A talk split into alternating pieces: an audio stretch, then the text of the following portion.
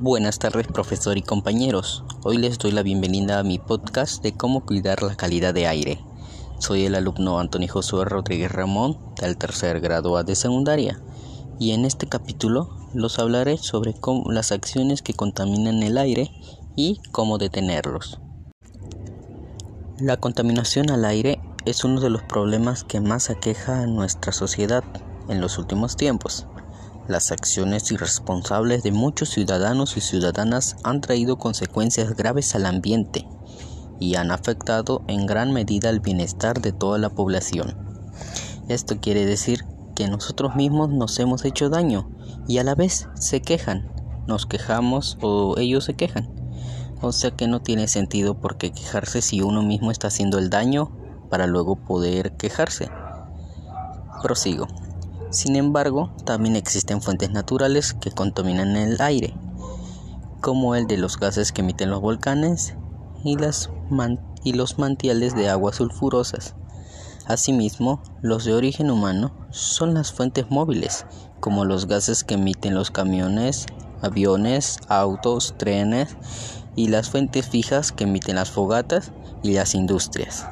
Esto quiere decir que tanto la naturaleza misma también se autocontamina, ya que el volcán no puede pararse con nada, secreta humo que es tóxico o puede llegar a afectar al ambiente, al aire en especial, y que eso nos trae consecuencias.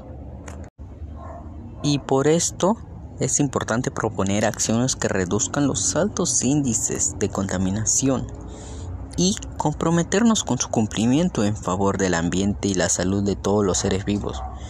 Es decir, que si tú quieres ayudar a que el aire ya no sea contaminado o la naturaleza ya misma, tienes que proponerte acciones, pero no vas a decir, ah, yo solo me propongo a que no voy a tirar basura, no, también tienes que cumplirlas. Tienes que dar tu palabra y poner tu acción misma, no solo decir una palabra sin cumplir tu la acción que corresponde a lo que has dicho. En el caso de las fuentes fijas, sus gases contaminantes debilitan la capa de ozono y entre esos contaminantes se encuentran los clorofluorocarbonos o CFC, que al llegar a la atmósfera se rompen y generan monóxido de cloro, que al reaccionar con el ozono no sirve para filtrar los rayos ultravioletas. Bueno, algunos contaminantes gaseosos son el dióxido de carbono, los hidrocarburos, los óxidos de nitrógeno, los óxidos de azufre y el ozono mismo.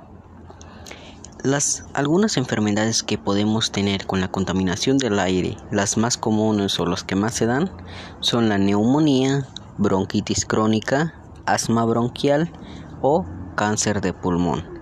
Estas enfermedades, si bien son comunes, sí comunes son, pero también son letales. Al cáncer del pulmón lo considero más letal.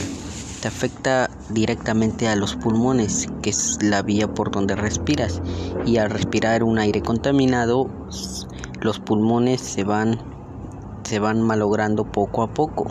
Y si los pulmones, si ya no tienes pulmones, pues morirás para no contaminar el aire, recomiendo usar el transporte público, consumir productos ecológicos, reciclar o usar energía renovable. Son algunos ejemplos de los muchos que hay, pero para mí son los cuatro mejores. Otro ejemplo también sería de que en vez de usar el auto o el ómnibus es preferible caminar o manejar bicicleta para trasladarse de un lugar a otro, además de que se realiza actividad física que es buena para la salud y se colabora con el cuidado del medio ambiente o y también del aire. Bueno, y a las personas que no les gusta, interese o no les importa cuidar la calidad del aire, esto les trae consecuencias a ellos y a todo el mundo ya que pongamos un ejemplo que ya que en Navidad siempre o en Año Nuevo se tiran cohetes y esos cohetes cuando ya terminan su explosión dejan un humo o pólvora que cuando tú ves afuera es como si estuviera nublado y ese humo pólvora daña temporalmente la zona donde estás, la calidad de aire de la zona donde estás.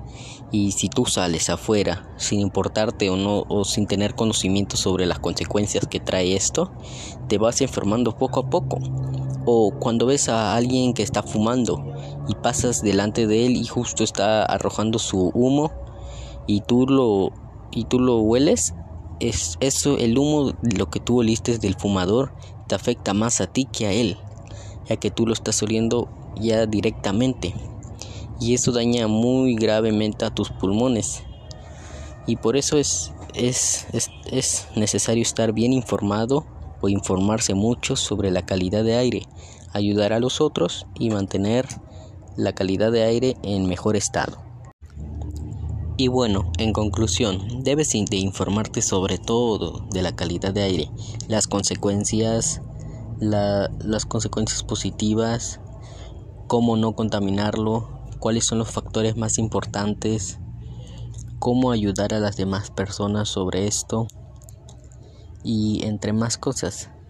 Bueno, ahora sí, me despido sin antes decirles que no hay mal día que no se pueda conquistar. Adiós.